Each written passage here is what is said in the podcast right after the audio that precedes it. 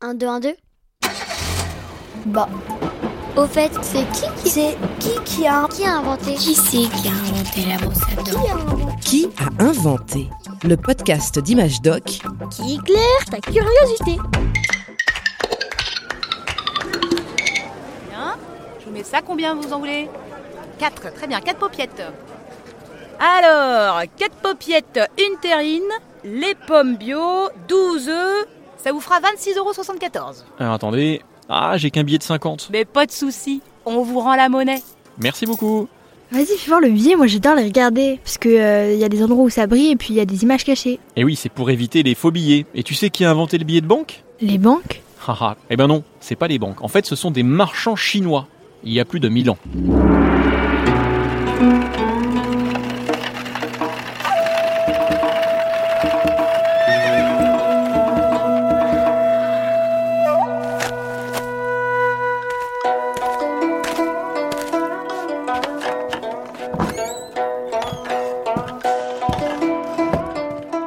Bonjour madame. Bonjour monsieur, ravi de vous revoir.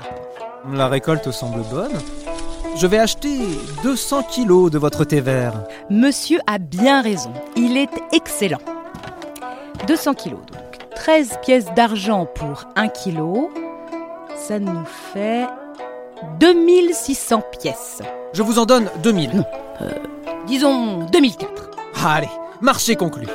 Mon assistant va vous apporter l'argent.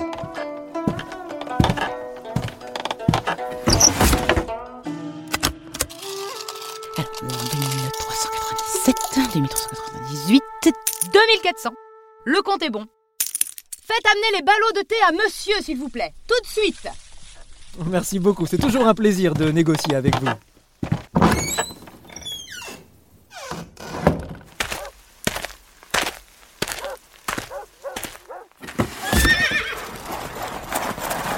Tout de même, toutes ces pièces, ce n'est pas pratique. C'est lourd à transporter, c'est long à compter. Puis j'ai toujours peur d'être attaqué par des bandits sur le chemin.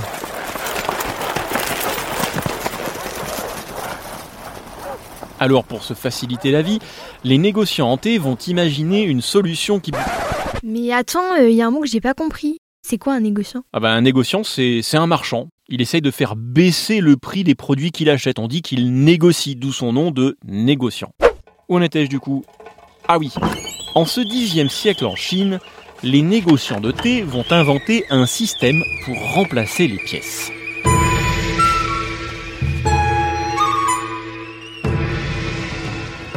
Pourquoi ne pas noter sur un papier le nombre de pièces que nous avons? Ah, c'est une bonne idée. Ce papier prouverait aux producteurs de thé que nous avons bien assez d'argent pour les payer. Ah oui?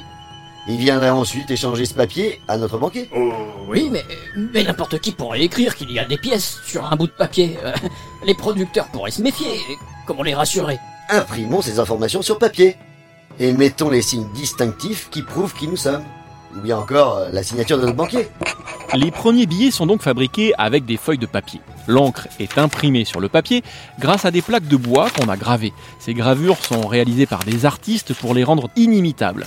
On y trouve un dessin et la plupart du temps la représentation des pièces de monnaie que le billet doit remplacer. Et voilà, un joli billet de 10 pièces. Pour payer mes 200 kilos de thé, plus besoin de transporter 2400 pièces d'argent. 240 billets suffisent.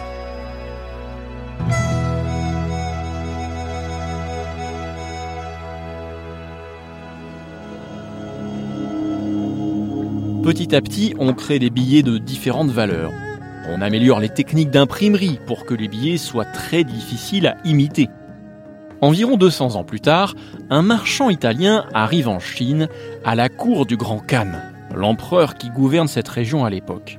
Son nom, tu le connais peut-être, Marco Polo. Explorateur, voyageur, observateur, intrigué par ce moyen de paiement inconnu en Europe, il écrit dans son journal de bord Le grand Khan fait prendre pour monnaie écorce d'arbre qui semble chartre. J'ai rien compris. Tu peux répéter? C'est vrai que c'est un langage assez ancien. La chartre À l'époque, c'est un titre de propriété, un parchemin où l'on écrit ce qui appartient à un seigneur. Le billet des Chinois, c'est un peu la même chose. On imprime sur papier le montant d'argent que possède la personne qui détient le billet. Lorsqu'il revient en Europe, Marco Polo parle de cette invention. C'est tout de même très pratique, plus simple et plus sûr. Je ne me balade plus avec mes pièces. Les billets commencent à être utilisés progressivement. Ils sont fabriqués à la demande des riches, des marchands, des seigneurs.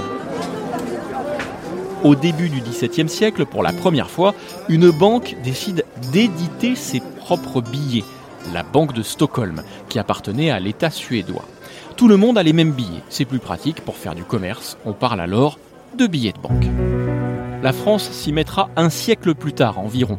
Évidemment, certains escrocs ont commencé à fabriquer des faux billets. Ces gens-là, on les appelle les faux monnayeurs. Les banquiers ont donc dû imaginer des techniques de plus en plus incroyables pour que les billets soient ultra difficiles à copier. Aujourd'hui, on utilise par exemple de l'encre qui change de couleur, des imprimés en relief, des hologrammes brillants aux couleurs de l'arc-en-ciel.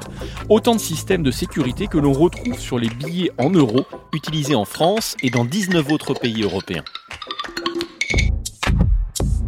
Tu l'as entendu, le papier-monnaie est arrivé en Europe dans les bagages de Marco Polo. Ce commerçant italien, grand voyageur, a longtemps exploré l'Asie. Il y a vécu des aventures merveilleuses que tu peux découvrir dans le magazine Image Doc de février 2023. Bon, c'est pas tout ça, mais il me reste encore quelques courses à faire. Alors, qu'est-ce que j'ai fait de mes billets, Ah, des carottes. Et avec ça, Un podcast original, Bayard Jeunesse, Billy de Cast.